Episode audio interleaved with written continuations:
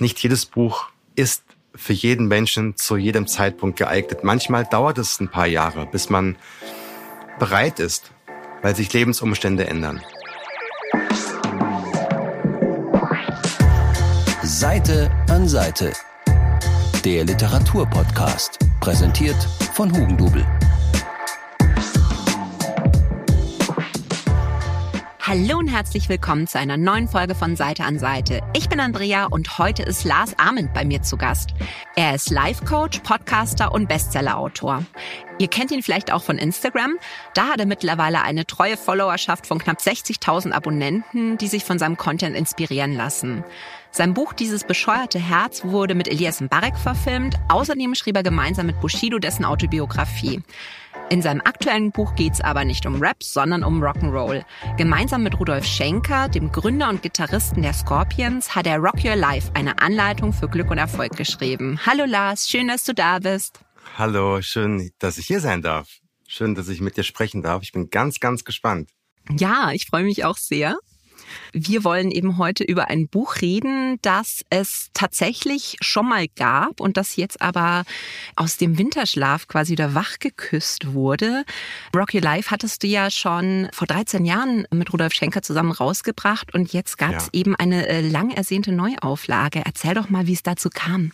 Ja, also wir haben damals dieses Buch geschrieben, was mein Leben wirklich verändert hat. Man muss wissen, Du hast es gerade angesprochen. Ich habe mein erstes Buch mit Bushido geschrieben, mhm.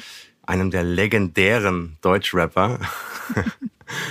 ja, zu einer Zeit, als Bushido so die Nummer eins war in Deutschland. Also wie gesagt, das ist jetzt über ein Jahrzehnt her. Und ich war ein Jahr mit Bushido unterwegs und habe ihn begleitet und habe dieses Buch geschrieben. Und man kann sich ungefähr vorstellen, dass ich danach erstmal ziemlich leer war und ziemlich äh, ausgebrannt und ja, mal eine Pause brauchte und habe dann angefangen, mich für Spiritualität zu interessieren. Habe angefangen, Eckart Tolle zu lesen, habe angefangen, Paulo Coelho zu lesen. Also eigentlich, wenn man so in Hugendubel reingeht und in die Ratgeberabteilung einfach mal von A bis Z alles durch. Ist wirklich so. Und habe wirklich jeden Tag ein Buch gelesen, über ein halbes Jahr. Oh, wow. Also es ist nicht keine Übertreibung. Ich habe wirklich so ich habe mich so sehr gesehnt nach Antworten, wie man ein gutes Leben führt, was wichtig ist, was wirklich von Bedeutung ist. Also eigentlich so die großen Menschheitsfragen. Mhm. Und wie wird man glücklich? Wie wird man zufrieden? Wie kann man mit seinen Werten leben und so weiter? Ja, und das Buch war ein Riesenerfolg, war auf Platz eins der Spiegel-Bestsellerliste und ich habe so für mich gedacht, ich brauche jetzt sofort eine Auszeit, um mal wieder einen klaren Kopf zu kriegen und habe dann die Anfrage bekommen, ob ich nicht Lust hätte, mit Rudolf Schenker ein Buch zu schreiben. Mhm. Und ich musste erst mal googeln, wer ist überhaupt Rudolf Schenker? Ich bin so ein Hip-Hop-Kid, ich bin mit Hip-Hop aufgewachsen aus den 90er Jahren und hatte mit Rock'n'Roll nichts am Hut. Also jedenfalls nicht mit der Musik. Und habe erst mal so gedacht, ja, okay, hm, der Gründer und Gitarrist der Scorpions aus Hannover, alles nicht so spannend. Und habe erst mal so gedacht, nee, kein Interesse. Und dann habe ich aber all diese Bücher gelesen und irgendwie habe ich nicht so richtige Antworten gefunden, die so in mein Herz gekommen sind. In meinen Kopf schon, aber nicht so in mein Herz. Und irgendwie war ich dann auch mal bei einer Therapeutin, habe mit der gesprochen und, und die hat so gesagt, Lars, mach doch mal die Dinge anders. Also mhm. versuch doch nicht irgendwie die Dinge so zu machen, wie du sie immer gemacht hast, versuch mal was Neues. Und da habe ich so gedacht, hm, also mit diesem Rudolf Schenker könnte ich mich ja mal treffen. Mhm. Mal gucken, was der so zu erzählen hat. Und dann war das halt wirklich so ein Magic Moment, weil ich bin nach Hannover gefahren, in die Nähe von Hannover, wo er wohnt. Und wir haben uns in so einem kleinen Gasthof getroffen und er kam so rein und ich dachte mir, wow. Wie eine Zeitreise zurück in die 80er Jahre. Und da stand auf einmal so ein großer Typ vor mir, schwarze Lederhose, so Silberketten, Totenköpfe und Sonnenbrille und also so wie man sich einen richtigen Rockstar vorstellt aus den 80er Jahren. Und mhm. dann haben wir uns ein bisschen unterhalten und er hat mir so ein paar Fragen gestellt und dann hat er so gesagt, weißt du Lars, ich glaube, ich habe auf all deine Fragen, die du hast, also, wie wird man zufrieden? Wie wird man glücklich? was ist Freundschaft, was ist Liebe, wie kann man Geld verdienen mit Dingen, die einem Spaß bereiten. Also all das, was mich so beschäftigt hat, hat er so gesagt, weißt du, ich erzähle dir einfach mal ein bisschen aus meinem Leben. Mhm. Und dann habe ich im Prinzip nichts anderes gemacht, als stundenlang, tagelang, wochenlang ihm zuzuhören, wie er aus seinem Leben erzählt hat. Und ich festgestellt habe, ich bekomme ganz viele Antworten aus seiner Geschichte. Mhm. Und zwar nicht belehrend, sondern einfach, ey, weißt du, ich habe das so gemacht. Weißt du, ich habe mit 20 angefangen, Yoga zu machen. Weißt du, ich habe mit 18 angefangen zu meditieren und mache das bis heute. Und ich erzähle dir mal, warum mir das gut tut. Und all diese Sachen, die eher so weiblich sind, für mich jedenfalls, okay. ja, damals, also so alles, was so Spiritualität und so Gefühle und mhm. All das war, war für mich eher so weiblich. Und auf einmal kommt da so ein Rockstar, der 100 Millionen Platten verkauft hat, der den Madison Square Garden dreimal ausverkauft hat mit Bon Jovi als Vorgruppe, mhm. der wirklich ein weltweiter Megastar ist und männlicher nicht sein kann. Und der erzählt mir dann all diese weiblichen Dinge, wo ich denke so, wow, ich muss da mehr erfahren, ich muss da richtig tief eintauchen. Und ja, dann haben wir dieses Buch geschrieben und für mich war das so alles. Stell dir vor, du schreibst ein Jahr lang deine Masterarbeit. Mhm und hast ganz viele Hoffnungen und Erwartungen an dieses Buch. Und dann hatten wir ganz viele Probleme mit unserem damaligen Verlag, mhm. die wir nicht lösen konnten. Und dann hat Rudolf zu mir was ganz Schlaues gesagt und unter anderem deswegen ist er bis heute mein Mentor. Er hat gesagt, weißt du, Lars, ich habe mit den Scorpions die langlebigste Rockband der Welt. Es gibt mhm. nur eine Band, die es länger gibt als uns und das sind die Rolling Stones. Mhm. Wir sind seit 50 Jahren erfolgreich. Und wenn ich eins gelernt habe im Leben, dann das. Wenn die Zeit gegen dich spielt, wenn in deinem Leben Dinge passieren, auf die du keinen Einfluss hast, hast du zwei Chancen. Entweder du ziehst in den Krieg und vergeudest im Zweifel all deine Energie oder du atmest durch, bist in Frieden und in einem positiven Zustand, legst dich schlafen und stehst wieder auf, wenn die Zeit wieder für dich spielt. Mhm. Vielleicht ist es jetzt nicht die Zeit.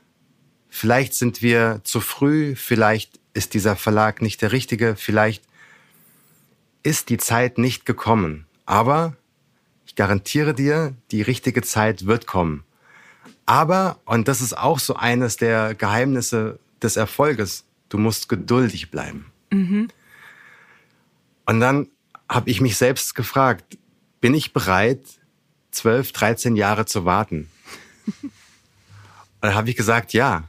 Und mhm. dann haben wir uns die Hand gegeben und haben gesagt, okay, du machst jetzt erstmal deine Sachen. Rudolf hat seine Sachen gemacht und ich habe Bücher geschrieben bin so meinen Weg gegangen. Rudolf hat weiter auf der ganzen Welt Konzerte gegeben, ist seinen Weg gegangen, hat Alben aufgenommen und jetzt haben wir uns wieder getroffen und haben das Buch aktualisiert und ein Bonuskapitel geschrieben mhm. und haben festgestellt, dass unsere Message so zeitlos war, dass eigentlich wir kaum etwas verändern mussten, weil all die Dinge, mit denen wir uns damals beschäftigt haben, heute aktueller sind denn je. Mhm. Und das dritte Learning, also es gibt so viele Learnings, ja. Das dritte Learning war, diese scheinbare große Katastrophe damals mhm. hat sich im Nachhinein als großes Geschenk erwiesen, weil ich der Meinung bin, dass die Welt heute viel offener ist für Spiritualität, für Persönlichkeitsentwicklung, für all diese Themen, die es damals in Deutschland so noch gar nicht richtig gab. Jedenfalls im Mainstream nicht gab. Deswegen bin ich wahnsinnig gespannt und dankbar, dass ich diese Erfahrung machen durfte mit diesem schönen Buch. Ich bin auch schon sehr gespannt, weil ich habe ja äh, zu Recherchezwecken einmal geschaut, so was ist denn mit der alten Auflage und habe dann gesehen, dass die auf eBay und so zum Teil für 120 Euro gehandelt wird. Ja, das war der absolute Wahnsinn. Also das Buch war jahrelang vergriffen. Mhm. Und seit zwei, drei Jahren hat sich sowas entwickelt, dass ich ständig Nachrichten bekommen habe von Menschen, die gesagt haben, ey Lars, du glaubst es nicht. Dein Buch wird hier angeboten für 500 Euro, Wahnsinn. für 600 Euro, mhm. teilweise für fast 1000 Euro. Wo ich so gesagt habe, sag mal, also so kauft das auf gar keinen Fall. Also das ist total Ich habe auch Irrsinn. noch eins, nur 400 ja. Euro. ja, genau, genau. Also so kauft das nicht. Der mhm. Tag wird kommen, an dem wir das Buch neu auflegen aber macht diesen Wahnsinn nicht mit von irgendwelchen Menschen, die jetzt da den schnellen Euro verdienen wollen. Aber ja, das zeigt einfach mal, was für eine Magie in diesem Buch steckt. Und mhm. ich habe immer gesagt, das ist das wichtigste Buch, das ich jemals geschrieben habe in den letzten Jahren. Immer wenn ich gefragt wurde, was ist dein Liebstes, ist natürlich schwer, weil jedes Baby ist dein Liebstes. Aber dieses Buch hat mir persönlich so viel gegeben, dass ich immer gesagt habe, wenn ich nur noch ein Buch mit auf die Insel nehmen dürfte von meinen eigenen, mhm. dann wäre es dieses Buch Rock Your Life. Ach, cool. Aber mir ging es ja tatsächlich auch ein bisschen so wie dir, dass du gesagt hast, du musstest auch erstmal googeln, wer ist das, weil ich festgestellt habe, die Scorpions, man kennt die in Deutschland einfach wegen einem Lied, nämlich ja. Wind of Change. Ja. Und für die, die es nicht ganz im Ohr haben, müssen wir mal, kannst du mitpfeifen?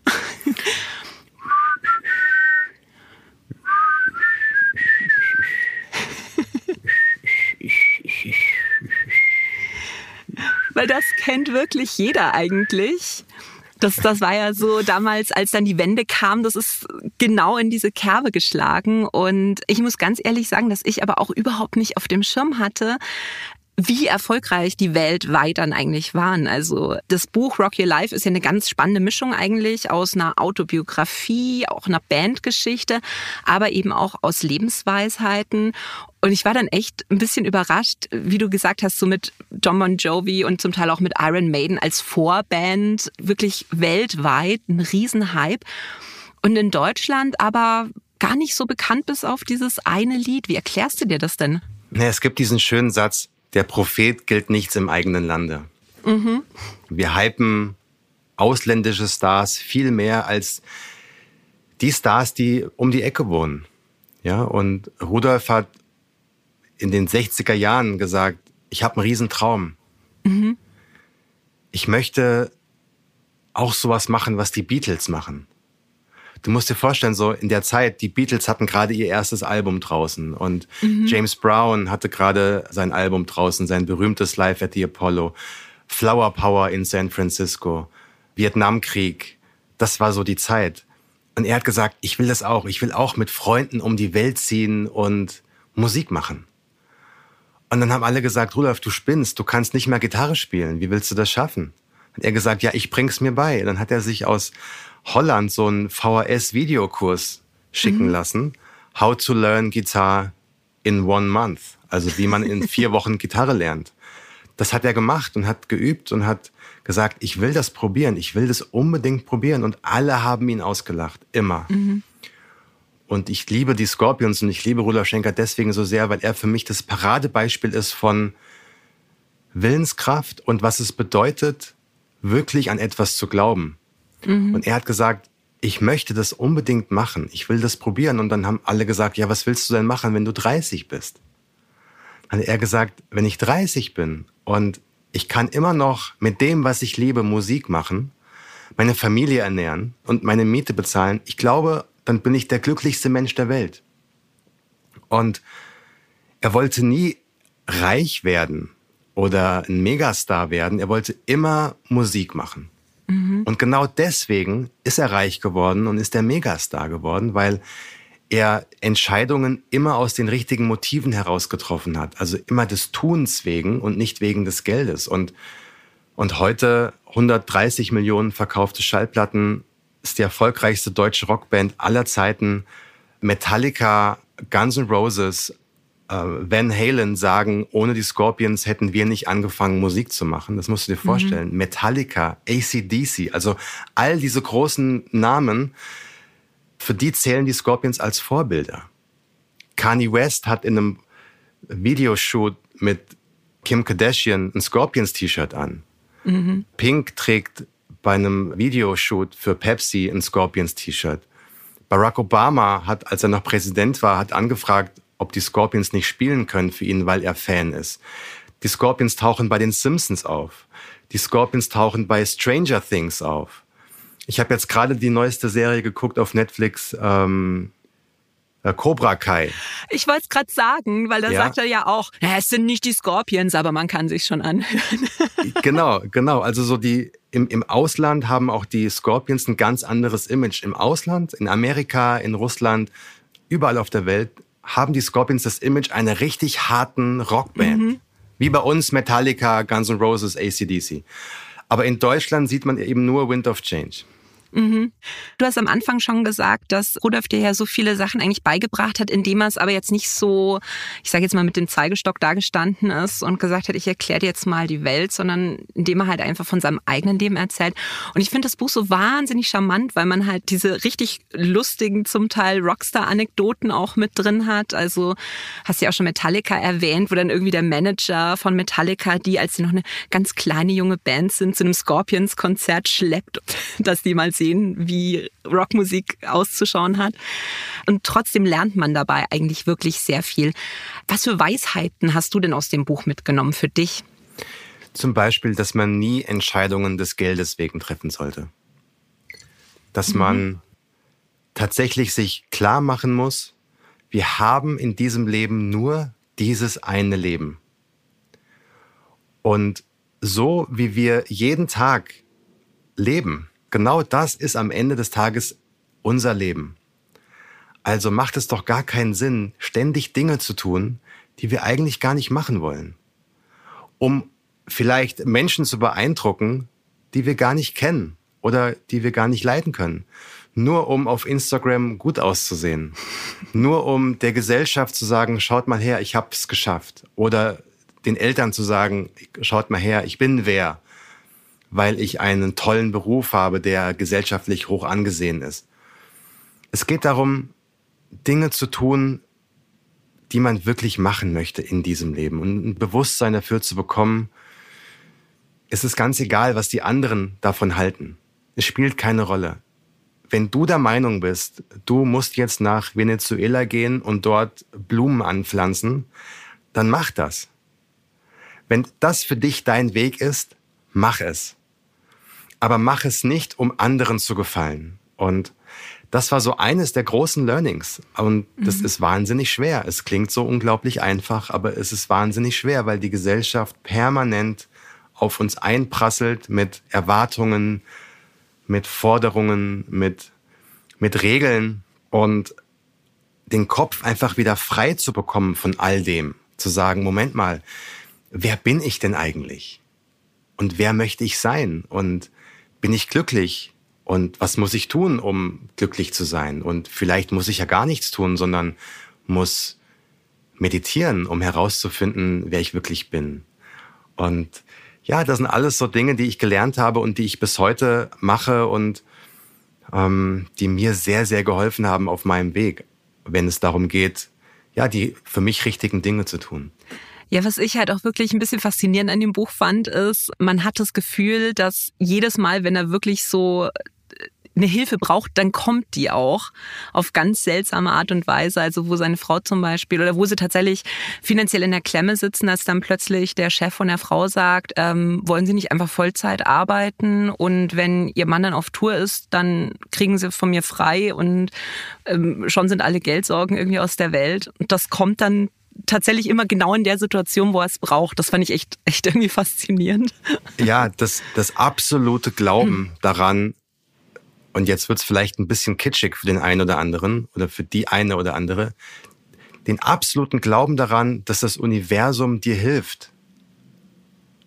Wenn du diesen Raum lässt, wenn du nicht angstvoll durch die Welt gehst, sondern hoffnungsvoll, wenn du sagst, es wird schon alles gut gehen, es wird schon alles so passieren, dass wir am Ende zufrieden und glücklich sind. Es wird schon alles gut gehen. Aber wir dürfen keine Entscheidungen aus der Angst heraus treffen, nur weil theoretisch etwas nicht gut gehen könnte. Mhm. Immer an das Gute glauben und dann jeden Tag neu gucken und neue Entscheidungen treffen. Aber nicht von vornherein, weil etwas schlecht sein könnte, es gar nicht erst versuchen. Und Rudolf hat gesagt, guck mal, als wir angefangen haben, Musik zu machen, unser Sänger, der Klaus Meine, der konnte kein Englisch. Mhm. Singen konnte er, aber er konnte kein Englisch. Ich konnte keine Gitarre spielen. Also haben wir aus den sehr begrenzten Fähigkeiten, die wir haben, das Bestmögliche gemacht. Klaus hat Texte ganz einfach geschrieben auf Deutsch, hat sie dann mit einem Wörterbuch ins Englische übersetzt und ist dann zu seinen GI-Kumpels, Hannover war ja eine Stadt, wo ganz viele amerikanische GIs stationiert waren, ist dann zu seinen GI-Kumpels gegangen und hat gesagt, Leute, kann man das so sagen oder ist das ganz falsch? Und aus der Not heraus haben sie ganz einfache Texte geschrieben. Rudolf hat mhm. ganz einfache Riffs komponiert und heute ist das ihr Markenzeichen, was die ganze Welt mitsingen kann.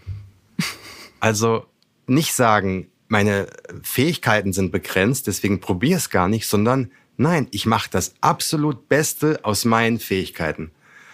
Und ich meine, die Scorpions zählen zu den 30 erfolgreichsten Bands aller Zeiten. Also ganz so schlecht haben sie es nicht gemacht. Nee, definitiv nicht. Jetzt muss man aber auch sagen, ihr habt ja das Buch nicht nur zu zweit geschrieben, ihr hattet ja auch noch Unterstützung von einem sehr prominenten Autor, der das Vorwort beigesteuert hat. Ja. Für alle, die die alte Ausgabe nicht für 500 Euro äh, ersteigert haben und das neue sich noch nicht beim Hugendubel geholt haben, darfst du verraten, wer euer Vorwort geschrieben hat? Ähm, er hat eines der erfolgreichsten Bücher aller Zeiten geschrieben, ist der erfolgreichste Autor Brasiliens. Zu ihm auch alle gesagt haben, du wirst niemals erfolgreich sein. Mhm. Der ähnlich wie Rudolf für seinen Traum gekämpft hat, jahrzehntelang. Ja, ich weiß noch, Paulo Coelho ist damals, ja gut, jetzt habe ich es gesagt.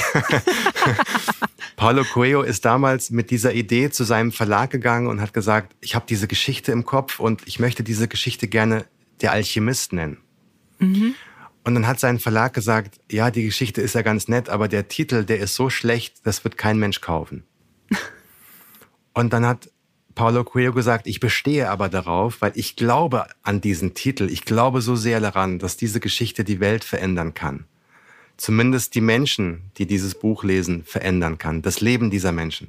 Und der Verlag hat nicht daran geglaubt und hat quasi ihn wieder entlassen, weil er im ersten Jahr 600 Bücher verkauft hat. Dann hat er auch jahrelang gesucht und bis irgendwann mal jemand kam und gesagt hat, okay, ich helfe dir jetzt und wir bringen dieses Buch jetzt in Amerika und in die ganze Welt und bis heute hat es, glaube ich, über 100 Millionen Stück verkauft. Es ist eines der erfolgreichsten Bücher aller Zeiten ich glaube, nur die Bibel und der Koran und Shades of Grey und Harry Potter haben mehr verkauft. also, ja, und Paulo Coelho hat tatsächlich unser Buch gelesen und hat gesagt, das ist eine tolle Geschichte, die ganz vielen Menschen helfen kann und ich, ich schreibe das Vorwort. Du kannst dir ungefähr vorstellen, was das für mich bedeutet. Das ist ungefähr das Allergrößte, was mir in meinem schriftstellerischen Leben jemals passiert ist, dass Paulo Coelho etwas oh. toll findet. Also das kann man gar nicht beschreiben. Also dafür gibt es nur ein Wort Dankbarkeit. Und das Tolle ist ja auch, weil du hast ja eben auch drei Lieblingsbücher und drei Bücher, die dich sehr inspiriert haben, mitgebracht. Und da ist natürlich der Alchemist gleich als erstes genannt worden. Ja. Jetzt muss man für alle, die es tatsächlich noch nicht gelesen haben, weil ja gut 100 Millionen haben es zwar schon, aber ein paar vielleicht noch nicht. Erzähle ich kurz, worum es geht. Also es ist die Geschichte von mhm. Santiago. Das ist ein junger Schäfer und der hat eines Nachts einen Traum, nämlich dass er in Ägypten in der Nähe von den Pyramiden einen Schatz finden wird und macht sich dann auf den Weg von Spanien eben so durch die arabische Welt Richtung Ägypten, ist in einer Karawane reist da.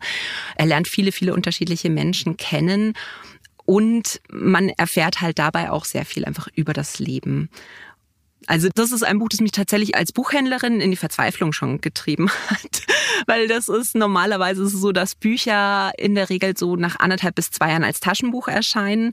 Und ich glaube, Diogenes hat es aber acht Jahre irgendwie als gebundenes Buch durchgeturnt. Und ich weiß nicht, wie viele Kunden mich angeranzt haben, warum ich ihnen das nicht als Taschenbuch verkaufen will damals, als halt einfach nicht gab. Aber es ist eine wirklich schöne Geschichte. Wann hast du das denn das erste Mal gelesen? Tatsächlich, also es ist nicht das erste Buch von ihm, das ich gelesen habe. Mein erstes Buch von Paulo Coelho war Elf Minuten. Mhm. Das hat mir mein Bruder zum, ich glaube, 22., 23. Geburtstag mal geschenkt. Und das ist auch, muss ich sagen, mit dem Alchemisten zusammen eines meiner Lieblingsbücher von ihm. Ich habe, glaube ich, alle Bücher in meinem Regal stehen, aber die beiden Bücher sind schon toll. Und der Alchemist habe ich tatsächlich erst gelesen mit 29. Mhm. Das war genau die Zeit, als ich auf der Suche war. Mhm. Als ich im Hugendubel war und mir im Endeffekt 30 Bücher auf einmal gekauft habe über Spiritualität, über Persönlichkeits wirklich Entwicklung, über ein gutes Leben, über, über Glauben, über Erfolg, über Glück. Ja, dann war dieses Buch dabei und ich habe das in einem Rutsch durchgelesen. Ich habe abends angefangen und war am nächsten Morgen fertig. Mhm. Und das ist eines dieser Bücher, die einen mögen es und lesen es in einem Rutsch durch, die anderen können gar nichts damit anfangen. Es gibt, mhm. glaube ich, nur diese zwei Gruppen. Es gibt niemanden, der sagt, ja, ganz nett, aber hat mich jetzt nicht so beeindruckt. Und für mich war das einfach so voller Wärme, voller Verständnis dafür, was es für ein Geschenk ist, am Leben zu sein. Was es für ein Geschenk ist, reisen zu dürfen, auf seinen Weg sich begeben zu dürfen. Wenn man begreift, dass all die Hürden, die ja auch Santiago zu erleben hat, am Ende des Tages nichts anderes ist als das Leben. Wie langweilig wäre es, wenn immer alles klappen würde, wie man das sich erhofft. Das Leben besteht auch aus dem Lösen seiner Probleme. Und dass es nichts Schlechtes ist, wenn die Dinge mal nicht von vornherein so funktionieren, wie man es gerne hätte, sondern dass man sagt, okay, ich, ich nehme die Herausforderungen an und ich wachse jetzt an diesen Aufgaben. Und wenn all die Absagen, die man bekommt, wenn man sich auf einen Job bewirbt oder wenn man verlassen wird von seinem Partner oder wenn man mal pleite ist oder wenn es einmal nicht gut geht aus den unterschiedlichsten Gründen, wenn man erkennt, dass das alles die Prüfungen sind, die man am Ende des Tages Leben nennt dann ist alles gut. Und die Geschichte von dem kleinen Santiago beschreibt es einfach auf eine ganz bezaubernde Art und Weise, dass man am Ende des Buches wirklich voller Mut ist und Hoffnung ist und sagt, okay, verdammt, ich will jetzt mein Leben leben und ich treffe jetzt einfach mal neue Entscheidungen für mich und nicht für die anderen, für mich. Santiago ist ja auch einfach losgezogen, obwohl es ganz einfach gewesen wäre, da zu bleiben, wo er ist und weiter Schafhirte zu sein. Mhm. Und er wollte aber mehr sehen, er wollte mehr erleben. Und es gibt so einen schönen Satz in unserem Buch, den wir zitiert haben in unserem Buch, aber der im Original im Alchemist steht, nämlich Schiffe werden nicht dafür gebaut, um im sicheren Hafen zu stehen. Mhm. Ein Schiff wird gebaut, um raus, raus aus dem Hafen zu fahren, ins Meer und sich gegen die Wellen zu stemmen und irgendwo am anderen Ende des Meeres wieder anzukommen. Und nichts anderes ist das Leben. Das Leben, wir sind nicht hier, um auf dem Sofa sitzen zu bleiben und zu warten, dass wir irgendwann sterben, sondern wir, wir sind hier, um rauszugehen und unser bestes Leben zu leben. Und ja, dieses Buch kann ein wunderbaren Einstieg sein für, ja, für so eine Reise. Ja, du hast gesagt, du hast alle anderen Paulo Coelho-Bücher auch im Regal. Was macht für dich nochmal so den extra Zauber von Der Alchemist? Weil ich habe auch ein paar gelesen. Was habe ich noch alles? Veronika beschließt zu sterben und mhm. Der Dämon und Fräulein Prüm. Der Sieger stirbt zuletzt, habe ich noch gelesen natürlich. Mhm. Dann Handbuch des Kriegers des Lichts habe ich damals verschlungen. Mhm. Das waren so eigentlich kurze Twitter-mäßige so Lektionen übers Leben auf glaub, einer bevor Seite. Es Twitter gab. Genau, bevor es Twitter gab. Was ich mag an Paulo Coelho und das liegt aber daran, dass ich mir immer angucke, wer schreibt hier eigentlich was. Mhm. Also für mich sind die Geschichten der Autoren und der Autorinnen mindestens genauso entscheidend wie das, was sie schreiben. Mhm. Also zu wissen, dass Paulo Coelho ausgelacht wurde für seinen Traum, als er gesagt hat, er möchte Autor werden. Mhm. Seine Eltern haben ihn in eine Psychiatrie einweisen lassen. Das muss man sich vorstellen, oh, weil, wow. weil sie wollten, dass Paulo Coelho auch Ingenieur wird. Und er hat gesagt, ich bin kein Ingenieur, ich bin ein Autor, ich bin ein Künstler. Und dann haben sie gesagt, das sehen wir aber nicht und haben ihn wirklich einweisen lassen in eine Psychiatrie, wo er gefoltert wurde. Oh Gott. Das war halt auch Brasilien in den weiß nicht, 60er, 70er mhm. Jahren auch noch eine andere Zeit. Und er ist dann da ausgebrochen aus dieser Anstalt und ist dann Hippie geworden und hat Songs geschrieben und Texte geschrieben und hat diesen Traum aber nicht aufgegeben. Und heute ist einer der erfolgreichsten Autoren aller Zeiten. Mhm. Deswegen lese ich natürlich immer die Bücher von Paulo Coelho mit diesem Hintergrundwissen. Und mhm. das macht es für mich nochmal besonder, besonderer. Jetzt hast du aber auch schon gesagt, der Alchemist, das war für dich wirklich so Liebe auf den ersten Blick. Ja. Und für andere ist es so, ja, ich würde sagen, fast schon ein bisschen banal.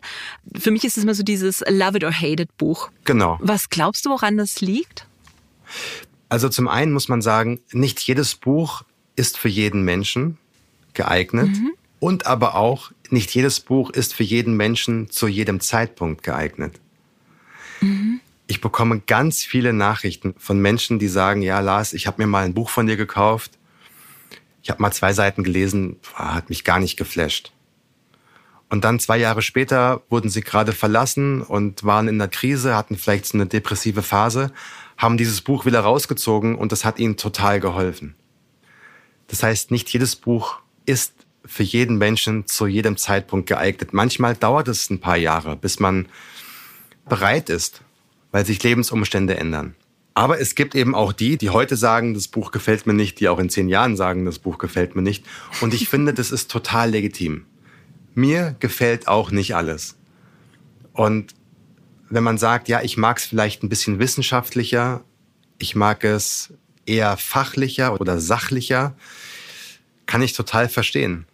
Dann würde ich sagen, nimm vielleicht eher ein Buch von Stephen Hawking, mhm. der sehr wahrscheinlich eine ähnliche Message hat ans Leben, aber einfach andere Geschichten erzählt. Der erzählt dann eher so mathematische Geschichten, die am Ende dich mhm. faszinieren können. Und Paulo Coelho erzählt halt einfach die Story eines Hirtenjungen, der sich aufgemacht hat, um seinen Traum zu leben. Aber beide Bücher vielleicht, ja, haben am Ende so die Message, mach, was dir Freude bringt, weil wir haben nur dieses eine Leben. Mhm. Und deswegen sage ich immer, guck dir wirklich an, wer deine Sprache spricht, wer dich abholt und lies seine oder ihre Bücher. Ja, das finde ich jetzt ziemlich witzig, dass du das auch sagst, so mit dem richtigen Zeitpunkt, weil ich hatte tatsächlich den Alchemisten mit, ich weiß nicht, 18, 19, 20 irgendwie so gelesen. Ich glaube noch in der Ausbildung. Und das war ein Buch, wo ich sage, ja, aber es hat mir jetzt nicht so viel gegeben. Und dann habe ich sie jetzt aber für unser Gespräch nochmal gelesen. Mhm. Und am Schluss fällt mir auf, weil ganz am Schluss wird eine Geschichte erzählt. Und das, das ist eine Geschichte vielleicht mal so ganz kurz noch, wo ein Vater zwei Söhne hat. Der eine ist ein Soldat, der andere ist ein berühmter Poet. Und äh, dann kommt der Vater in den Himmel, als er gestorben ist. Und der Engel sagt zu ihm, du hast jetzt einen Wunsch frei. Und er sagt, ich möchte einfach wissen, ob irgendwas von meinen Söhnen überdauert. Und dann sagen die ja, also die Worte von einem Sohn von dir, die werden die Menschen noch in tausenden von Jahren sagen. Und dann ist es aber nicht der Poet, sondern eben der andere Sohn. Ich möchte jetzt nicht erzählen, was er sagt, aber jedes Mal, wenn ich in einer Situation bin, wo ich diese Worte sage, musste ich immer an diese Geschichte denken und ich sage sie fast immer falsch.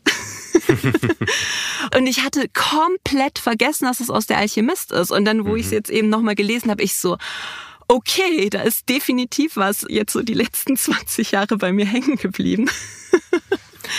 ja, also manchmal muss man eben auch mal drüber schlafen und das Leben leben, um dann vielleicht zu einer Geschichte zurückzukehren, die man vor zehn Jahren gelesen hat. Mhm. Und man liest Geschichten ja auch immer anders. Je mehr Lebenserfahrung man hat, je mehr eigene Geschichten man erlebt hat, desto mehr imponieren einen vielleicht auch Textstellen, die man vor einigen Jahren überlesen hat. Mhm. Und man liest ja auch ein Buch nie gleich. Es sind immer andere Dinge, die einen berühren.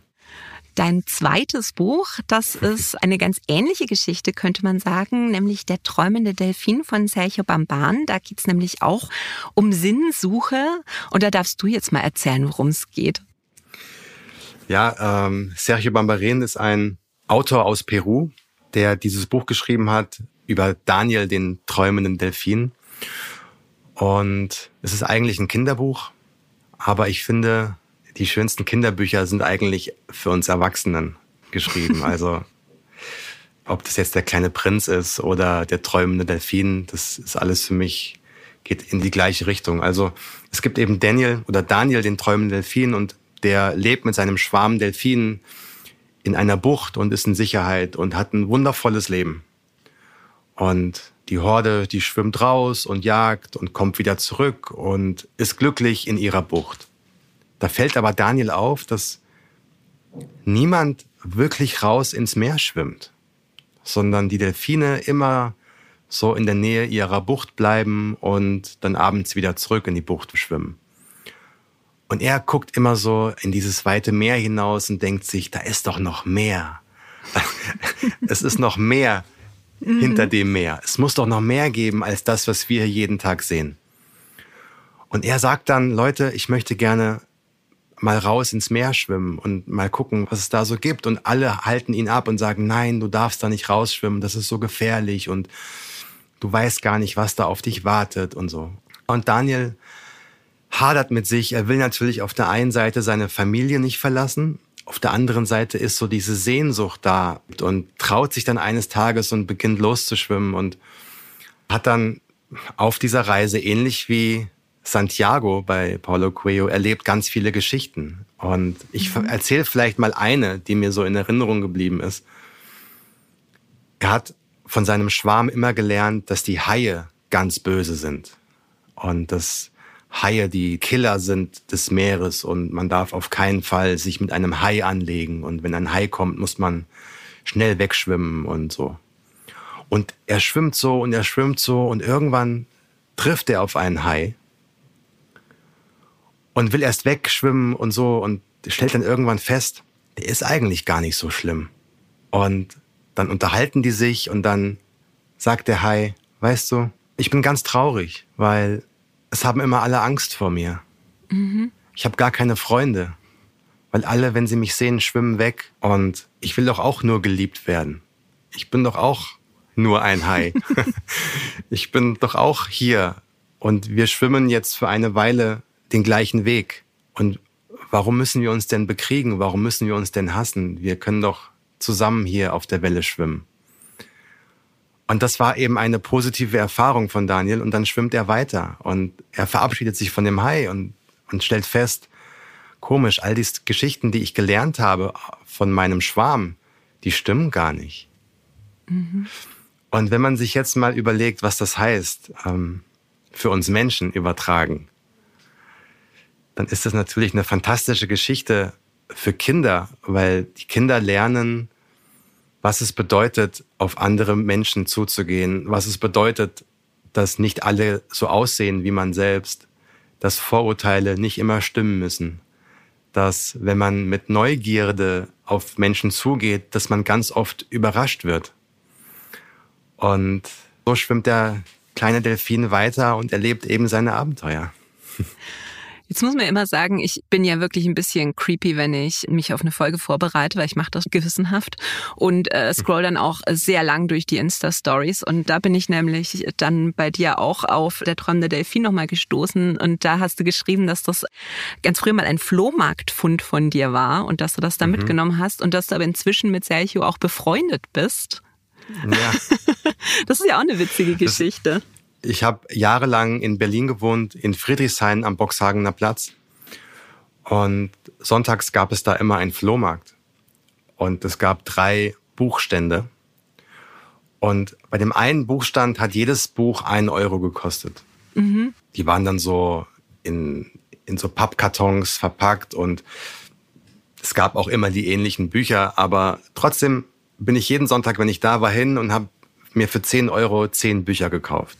Mhm. Manchmal auch gar nicht, aber die waren alle neu und es war super. Und da bin ich dahin und ich habe jedes Mal Bücher von Sergio dort gefunden und fast immer der träumende Delfin. Und so hat sich bei mir zu Hause so, eine, so ein, ähm, Stapel angesammelt von diesen Büchern und ich habe bestimmt 15, 20 Bücher von mhm. ihm, die ich immer wieder verschenke, mhm. für die ich einen Euro bezahlt habe.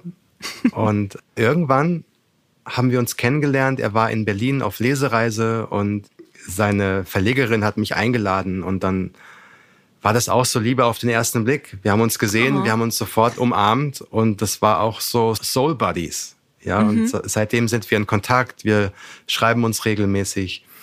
Und ich werde ihn auch bald besuchen gehen, wenn es wieder geht mit oh, cool. Corona und dem ganzen Stress. Aber seine Geschichte ist auch so toll. Also er war ein sehr, sehr erfolgreicher Manager, mhm. der wirklich in den 90er Jahren sehr, sehr viel Geld verdient hat. Und er war so das Paradebeispiel Anzug, Schlips und 16, 17 Stunden Tag.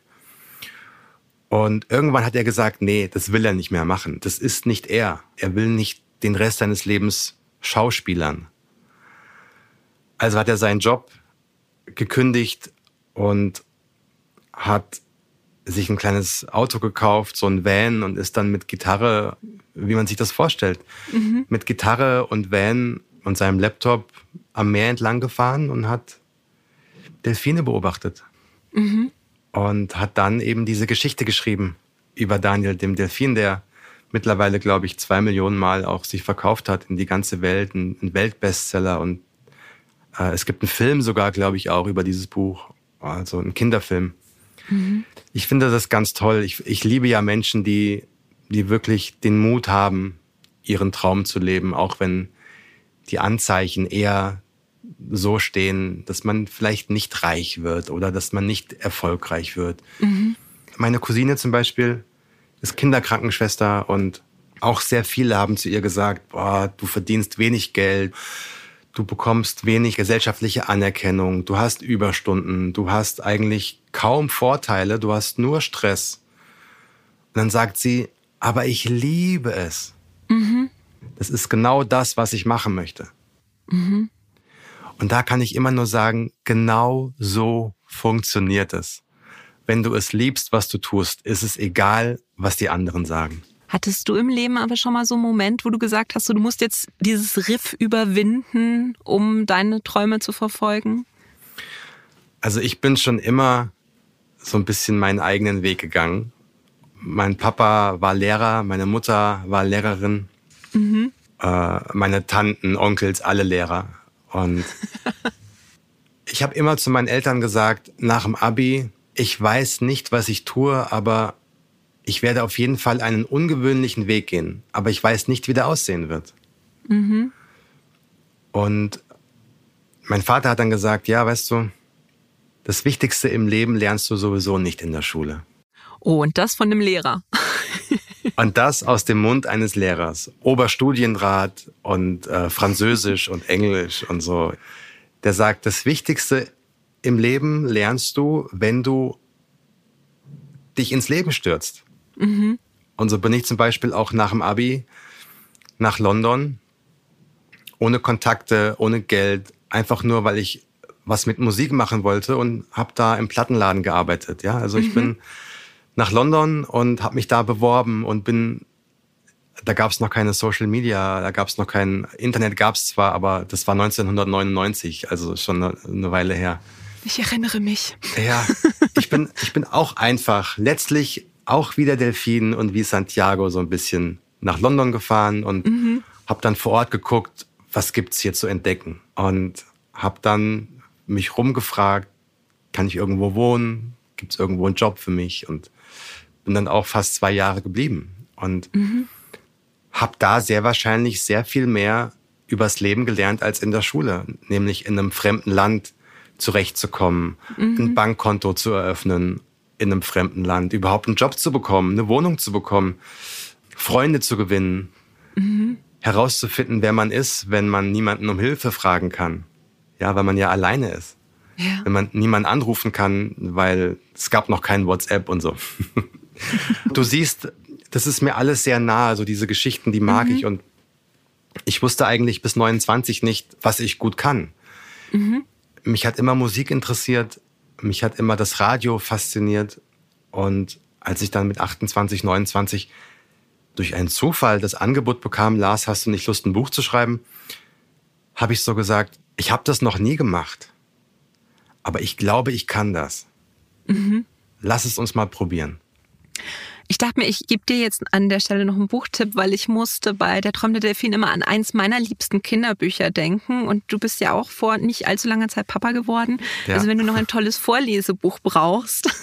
Das ist nämlich Die Schnecke und der Buckelwal von Julia Donaldson und Axel Scheffler. Ich weiß nicht, ob du das kennst. Nee, das ist auch aber gereimt. Werde ich mir sofort holen. ja, nein, das ist nämlich so eine schöne Geschichte, weil es geht auch um eine kleine Schnecke, die ihren Schneckenfreunden auf einem Felsen im Meer wohnt und dann nie wegkommt und irgendwann sagt sie, ich würde gerne die große Welt sehen und die anderen sagen auch so, ne. Dann sagt die Schnecke aber, doch, ich tu das und lässt sich von einem Wal mitnehmen und bereist mit diesem Wal die ganze Welt und sieht ganz viel. Aber als dann der Wal in Gefahr gerät, liegt es an der kleinen Schnecke, diesen Wal zu retten. Und das ist tatsächlich ein Buch, ich glaube, das habe ich bestimmt mindestens 200 Mal vorgelesen. Und ich finde es immer schwierig, wenn man Kinderbücher vorlesen muss, weil manchmal da kommen dann die Kinder so an mit dem Buch und man denkt sich, ah, ich hatte es doch versteckt. Und bei dem Buch habe ich mich wirklich jedes Mal gefreut, wenn wir das wieder gelesen haben. vielen, vielen Dank für den Tipp. Ich werde es mir sofort bestellen. Ah, ausgezeichnet. Du hast aber auch noch ein drittes Buch für uns. Das ist diesmal kein Roman, sondern Was im Leben wichtig ist von Richard Reed. Das sind mehr als 60 Leute und denen hat Richard Reed immer die Frage gestellt, was ist euch im Leben wirklich wichtig? Und da sind ganz prominente Menschen dabei, wie jetzt der Dalai Lama oder Judy Dench oder Margaret Atwood oder Stephen Fry, den ich sehr liebe. Aber auch Leute, von denen hatte ich bisher noch gar nichts gehört, wie zum Beispiel einer, Moment, habe ich mir aufgeschrieben, Terry Wade. Der hat so eine Wahnsinnsgeschichte hingelegt. Der hat mit Terroristen verhandelt wegen Geiselnahmen und ist dann selber fünf Jahre in Geiselhaft gewesen und vier davon an eine Wand gekettet. Also mag man sich gar nicht vorstellen. Es ist erstmal, muss man sagen, auch ein wahnsinnig schönes Buch. Also es ist wirklich hübsch aufgemacht. Das sieht man jetzt im Podcast halt nicht, aber so mit Farbschnitt und mit Illustrationen. Und es ist einfach so ein richtig tolles Geschenk. Welcher Rat aus dem Buch hat dich denn am meisten angesprochen, was im Leben wichtig ist? Also zum einen muss ich wirklich nochmal betonen, dass dieses Buch fantastisch ist, wenn du ein Geschenk brauchst für mhm. jemanden, mhm. weil es ein Hardcover.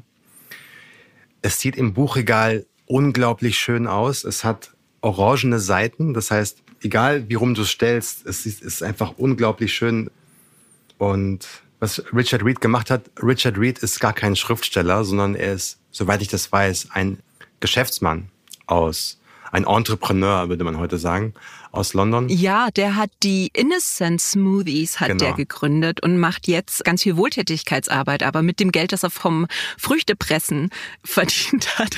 Wahnsinnsgeschichte eigentlich genau, auch. Genau, und er hat quasi durch seinen Job als CEO einer Getränkemarke hat er ganz viele prominente Menschen kennengelernt. Auf Veranstaltungen, auf, mhm. auf Events und so. Und das sind ja meistens so Momente, die dauern so fünf, fünf Minuten, zehn Minuten. Und er hat's gesagt, was kann man eigentlich denn lernen von Menschen, die man so fünf Minuten trifft? Mhm. Und das fand ich auch eine ganz spannende Idee, zu sagen, man kann eigentlich aus jedem Moment des Lebens irgendwas mitnehmen. Und er hat gesagt, Leute, wenn du mir nur einen Rat geben könntest, welcher wäre das?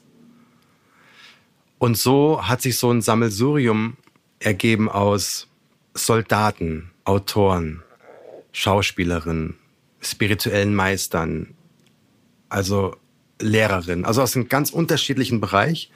Und jeder hat so seine Geschichte zu erzählen. Und als Autor liebe ich ja Geschichten und ich bin der Meinung, dass Ratschläge wenn sie lehrermäßig gegeben werden, nämlich ich weiß, wie das Leben funktioniert. Hier sind meine Top 10 Lifehacks. Wenn du sie befolgst, wirst du ein glückliches Leben führen. Ich glaube, dass das nicht funktioniert.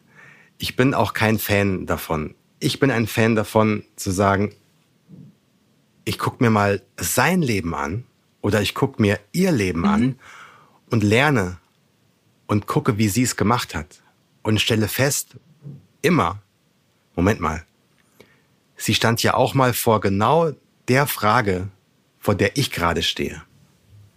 Mhm. Deswegen ist dieses Buch so, so toll, weil man für fünf Minuten in die Lebenswelt eines Menschen eintaucht. Und ganz viele Menschen kannte ich auch noch nicht.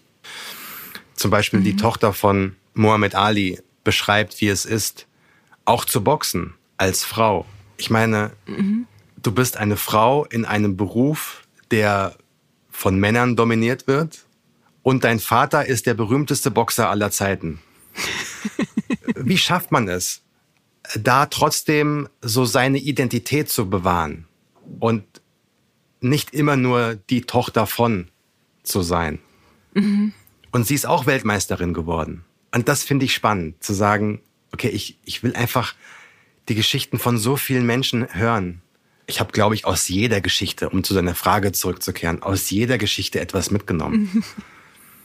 Und oftmals sind es ja die Geschichten, die man am Anfang gar nicht erst so als seine Favoriten äh, bezeichnet. Also bei mhm. dem Buch ist es auch so klar, dann ich bin so die Inhaltsangabe durchgegangen und dann habe ich natürlich angefangen zu lesen bei Richard Branson, einem der berühmten Entrepreneurs der Welt, der Virgin gegründet hat und der ein Megastar ist, äh, Milliardär, der seine eigene Insel hat.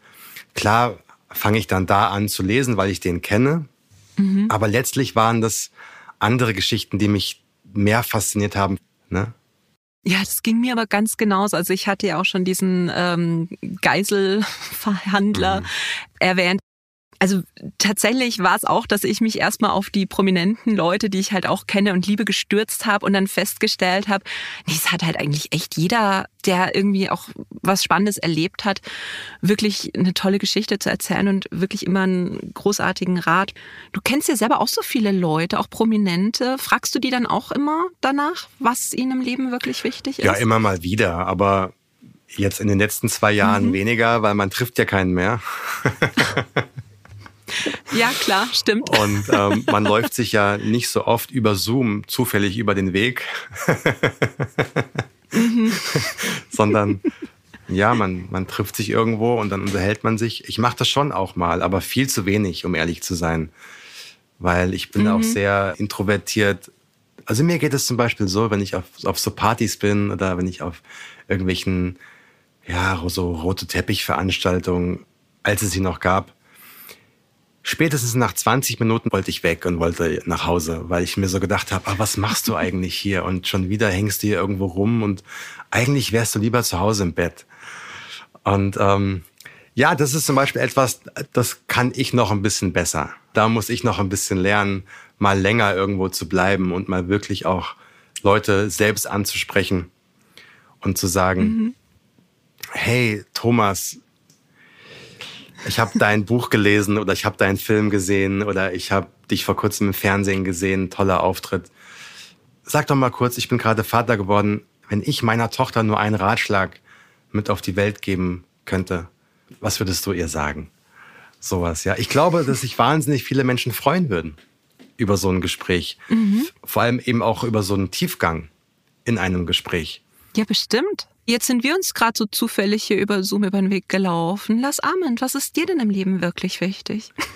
Ich glaube, die größte Herausforderung besteht darin, seine Werte zu kennen und tatsächlich mhm. nach ihnen zu leben. Das bedeutet ja. nämlich, dass man auf einmal andere Entscheidungen trifft. Ja, dass man mhm. dem Glück mehr Raum gibt als dem Geld, zum Beispiel. Dass man auch mal Dinge nicht tut, sondern lieber Zeit mit seiner Tochter verbringt. Das zum Beispiel, das ist sehr, sehr, sehr, sehr entscheidend, weil wenn Menschen kurz vor ihrem Tod stehen, sagen sie ganz oft das Gleiche. Sie sagen, ja, ich, ich wünschte, ich hätte mehr Zeit mit den Menschen verbracht, die mir am Herzen lagen. Ich wünschte, ich hätte mhm. mehr auf mich gehört, auf das, was wirklich mir wichtig war. Ich wünschte, ich wäre mutiger gewesen und ich wünschte, ich hätte nicht so viel Zeit damit vergeudet, anderen gefallen zu wollen. Das mhm. hört sich alles so wahnsinnig einfach an, aber es ist letztlich so unglaublich schwer. Das stimmt. Dann eine letzte Frage für heute. Und zwar, wenn du eine berühmte Persönlichkeit treffen könntest, egal ob die gerade aktuell auf der Welt ist oder in der Vergangenheit, wer wäre das und warum? Ich glaube, ich würde gerne Jesus treffen. Oha. Mhm. Weil ich mir vorstellen kann, dass Jesus alle Antworten hat auf alle Fragen, die sich alle Menschen jemals gestellt haben. Ja. Jetzt ist natürlich die Frage, ob man das erträgt, also ob man das aushält, so eine Begegnung. Jetzt stell dir mal vor, du triffst Jesus. Ich stelle es mir gerade vor und dann würde ich wahrscheinlich so einen Fragenkatalog durchgehen, so strittige Fragen in der Religion und so und würde dann einfach sagen, was denkst du davon? Und dann einfach wieder zurückreißen und sagen, so Leute, jetzt kommt mal die Ansage. Ja. Also klar, das ist natürlich, äh, ob man jetzt an ihn glaubt oder an, an diese Idee glaubt oder mhm. nicht. Das ist ja letztlich alles so eine Idee. Ja, Gott und Jesus, das ist ja, Gott ist ja nicht der alte Mann mit Bart und Jesus ist unter Umständen auch nicht der junge Mann, der mit den Sandalen herumläuft, sondern es ist ja nur sinnbildlich, steht das ja für eine Idee. Also so, nehmen wir mal an, es, es, es hat ihn wirklich gegeben, diesen Menschen, der die Wahrheit kennt über das Leben, auch über uns Menschen. Also du könntest ja Jesus alles fragen und er würde dir immer die Wahrheit sagen. Mhm. Ob du das aushalten würdest, die Wahrheit der Weltgeschichte zu kennen, ist nochmal eine ganz andere Frage. Aber das wäre auf jeden Fall eine Begegnung, die, boah, die mich sehr wahrscheinlich umhauen würde. Also, das ist ja so mit nichts zu vergleichen. Deswegen würde ich es mal wagen und sagen, ja, ich, ich traue es mir zu, eine, einen Abend mit Jesus, mit all meinen Fragen und dann sehr wahrscheinlich würde es so sein, dass man ich glaube, du, du würdest es keinem erzählen. Also es, erstens hast mhm. du ja mhm. keine Beweise und zweitens sehr wahrscheinlich würdest du dann in jetzt stell dir mal vor, du hast alle Antworten. Ich glaube, es gäbe nicht wenige Menschen, die dich ruhig stellen wollen. oh Gott, ja, das stimmt. Deswegen, mm. ja, aber trotzdem, es, man muss es ja keinem erzählen. Es ist ja vielleicht auch ganz faszinierend, wenn man selbst die Wahrheit kennt und sie dann für sich behält.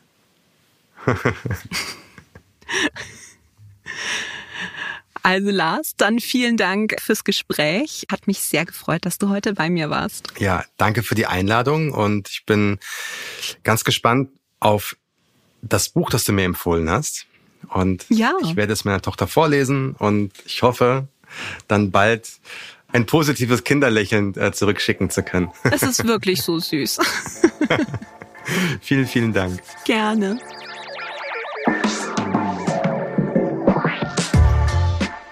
Alle Buchempfehlungen findet ihr nochmal in den Show Notes und in der Hugendubel-App. Dort gibt es auch eine Liste mit den Lieblingsbüchern unserer Podcast-Gäste.